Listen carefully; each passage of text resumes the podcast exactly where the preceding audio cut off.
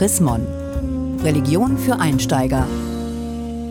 Mit einem Text von Eduard Kopp. Warum ließen sich Eva und Adam mit einem Apfel verführen? Schon die ersten Menschen setzten sich über ein Gebot Gottes hinweg. Danach waren sie klüger, aber wohl nicht glücklicher. Ein Mann, mit nichts angetan als einem Feigenblatt. Eine Frau, ebenso spärlich bekleidet. Daneben eine Schlange, die ihnen einen Apfel bringt. Diese Geschichte kennt jeder. Sie erzählt von der ersten Sünde der Menschen und ihrer Vertreibung aus dem Paradies. Den mächtigsten Mythos der Menschheit nennt sie Stephen Greenblatt, Literaturprofessor an Harvard, der sich sonst meist mit Shakespeare befasst. In seinem Buch Die Geschichte von Adam und Eva untersucht er Inhalt und Wirkung. Die Erzählung aus dem ersten Buch der Bibel hat wenig mit Lust und Liebe als vielmehr mit den Fragen zu tun, wie frei sind Menschen? Dürfen sie gegen Gottes Verbote rebellieren?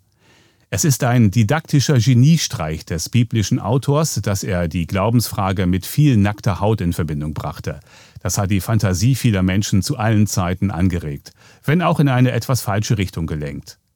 Wie geht sie wirklich? Die Erzählung vom Sündenfall im Paradies, die in der christlichen Kunstgeschichte und der Werbung so viel Platz fand. Im Buch Genesis, erstes Buch Mose, Kapitel 2 und 3. Eine Frau namens Eva und von ihr angestiftet ein Mann namens Adam übertreten das einzige Verbot Jahwes, von den Früchten eines besonderen Baumes im Paradies zu essen, des Baumes der Erkenntnis des Guten und Bösen. Gott hatte sein Verbot mit einer Strafandrohung unterstrichen. An dem Tage, da du von ihm isst, musst du des Todes sterben. Genesis Kapitel 2, Vers 17. Kaum hatten sie von dem Apfel genossen, bemerkten sie, dass sie nackt waren. Sie spürten ihre Blöße, ihre Verletzlichkeit.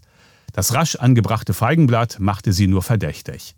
Gott stellte sie zur Rede und wies sie aus dem Paradies. Die eigentliche, folgenreiche Erkenntnis Adams und Evas reichte weiter. Sie merken, dass sie ihren eigenen Willen über den Gottes stellen können. Sie können sündigen. Der Sündenfall ist für sie ein Akt der Emanzipation, teuer erkauft durch den Verlust des Paradieses, durch schmerzhafte Schwangerschaften und Geburten, die Herrschaft des Mannes über die Frau, mühsames Arbeiten auf den Äckern und karge Ernten, schließlich den Tod. Sie handeln sich alle Übel der Welt ein, und das erklärt auch, wieso von Äpfeln die Rede ist, obwohl diese Frucht in der Geschichte vom Sündenfall gar nicht ausdrücklich genannt wird. Das hat mit einer Wortgleichheit in der lateinischen Bibelübersetzung zu tun. Böses und Apfel heißen beide malum. Den heute von der Aufklärung geprägten Menschen ist es schwer verständlich, wieso Neugier, Selbstverantwortung, Mündigkeit in der Paradiesgeschichte so schlecht angesehen sind. Es klingt so, als sei Gott eifersüchtig. Der Mensch ist geworden wie unser einer und weiß, was gut und böse ist. Gott erklärt sogar, er sei froh, dass die Menschen nicht noch zusätzlich vom Baum des Lebens gegessen haben. Dann wären sie sogar unsterblich. Neidet er es ihnen? Die Geschichte vom Sündenfall ist kein Lehrtext über Sexualität, über das Verhältnis von Mann und Frau, über Äpfel oder die Gefährlichkeit von Schlangen. Warum ausgerechnet eine Frau die Menschheit, personifiziert durch den Adam, verführte, lässt sich anhand der Bibel nicht beantworten. Es ist auch nicht die Pointe dieser Geschichte. Die ist, alle Menschen überschreiten Gottes Gebote. Der Mythos vom Sündenfall versucht zu erklären, warum die von Gott so gut erschaffene Welt so viele unerträgliche Seiten aufweist. Unterdrückung, Dürren, Hunger, Krankheit, Tod. Sie resultieren demnach letztlich aus dem Eigensinn der Menschen. Stephen Greenblatt erzählt in seinem Erfolgsbuch Die Geschichte von Adam und Eva von einer ganz eigenen religiösen Rebellion. Beim Sabbatgottesdienst seiner Synagoge galt die Regel, dass alle beim Schlussgebet des Rabbi ihre Blicke senkten.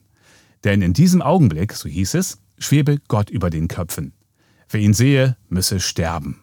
Eines Tages nahm Stephen allen Mut zusammen und schaute hoch. Er sah nichts. Der Blick auf Gott gelang nicht. Es war wie in der Paradiesgeschichte. Danach war er klüger, aber nicht glücklicher. Gelesen von Hans-Gerd Martens, Oktober 2018. Mehr Informationen unter www.chrismon.de